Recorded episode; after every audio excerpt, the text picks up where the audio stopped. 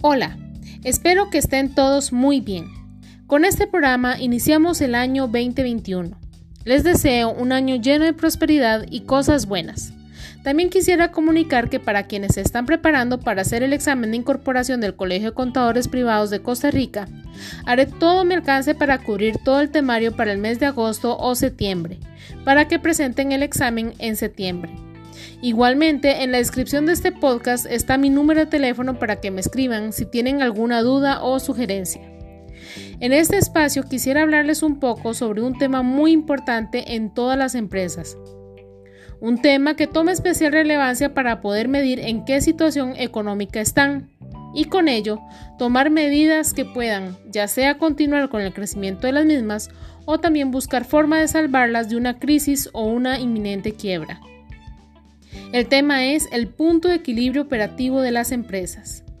El análisis del punto de equilibrio también recibe el nombre de análisis de costo, volumen y utilidad y es muy utilizado, como les mencioné un poco anteriormente, para determinar el nivel de operaciones que se requiere para cubrir todos los costos y para evaluar la rentabilidad que se relaciona con los diversos niveles de ventas. ¿Cuál es el objetivo principal del análisis del punto de equilibrio operativo de una compañía? El objetivo principal es conocer el nivel de ventas necesario donde las utilidades antes de intereses son iguales a cero, es decir, el punto donde los ingresos por ventas cubren costos de producción o los costos relacionados a las ventas. Antes de llegar a ese nivel de ventas existen pérdidas y al sobrepasarlo comienzan las ganancias de la empresa.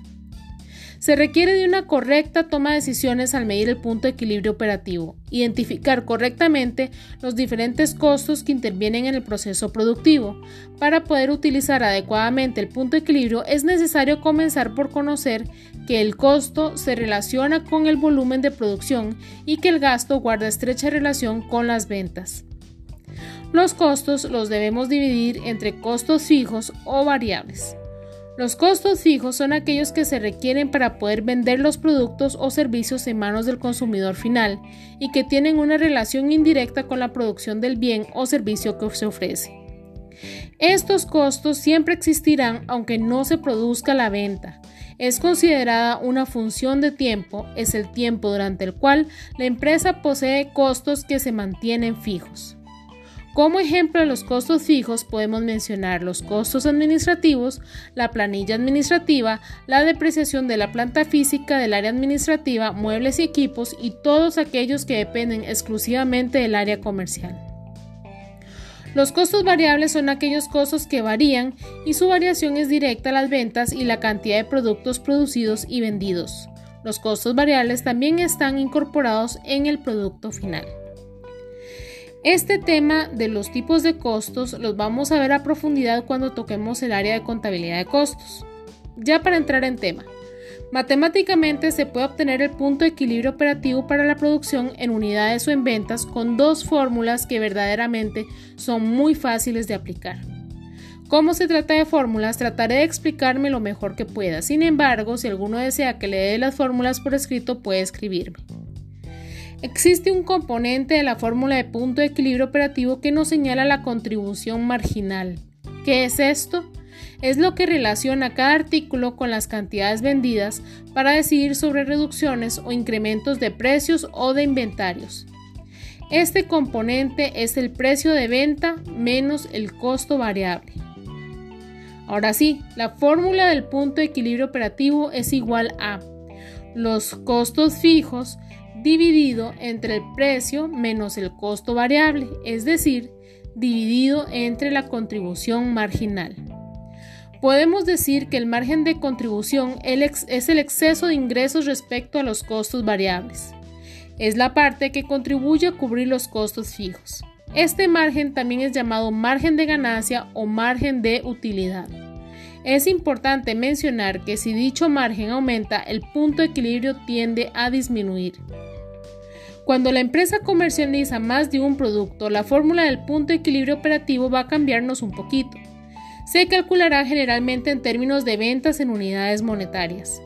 Entonces, lo que hacemos es sustituir el, margen de contribución, que es de 100%, menos el total de costos operativos variables con un porcentaje de las ventas totales. La fórmula en este caso sería el punto de equilibrio operativo es igual a los costos fijos dividido entre 1 menos el porcentaje de los costos variables. Hay otra fórmula que es muy importante tomar en cuenta. Se trata del margen de contribución de los ingresos. ¿Qué es esto?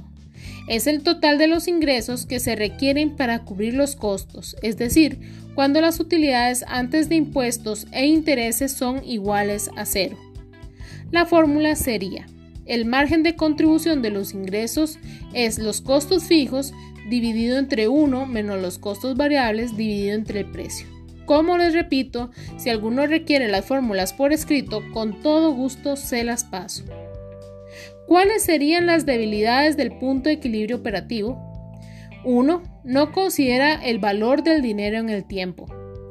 2. Es un modelo lineal.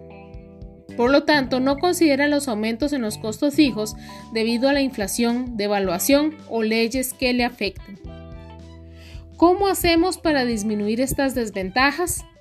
Para disminuirlas, el administrador o el contador de cada empresa debe modificar todos y cada uno de los cambios que se presenten, es decir, se requiere de un análisis de sensibilidad más flexible. ¿Qué es la sensibilización del punto de equilibrio operativo? Es el análisis de las variaciones de sus principales variables, el costo fijo, el precio y el costo variable, los cuales presentan aumentos o disminuciones que afectan el punto de equilibrio operativo. Cuando hay un incremento en los costos fijos, hay un aumento en el punto de equilibrio operativo. Cuando hay un incremento en el precio, hay una disminución del punto de equilibrio operativo. Cuando hay un incremento en el costo variable, hay un aumento en el punto de equilibrio operativo. Finalmente, un pequeño ejemplo. Les voy a pedir que se imaginen el ejercicio que es muy sencillo. Suponga que una compañía presenta costos operativos fijos de 2.500 dólares. El precio del producto es de 10 dólares y el costo variable corresponde a 5 dólares. Si aplicamos la fórmula del punto de equilibrio operativo obtenemos un resultado de 500 unidades lo obtenemos de 2.500 que son los costos fijos, dividido entre 10 que es el precio del producto, menos 5 que es el costo variable. Entonces, con este resultado se puede concluir que a nivel de 500 unidades, las utilidades antes de impuestos son iguales a cero. Vean qué importantísima esta información. Aquí podríamos deducir que si se venden menos de esas 500 unidades, la empresa tendrá pérdidas y si vende más de las 500 unidades, la empresa empieza a tener ganancias. Acá dejamos el tema del punto de equilibrio operativo. Espero que les haya quedado claro. Es importante que repasen la representación del punto de equilibrio operativo en gráficos. Espero que estén muy bien y estaremos en contacto.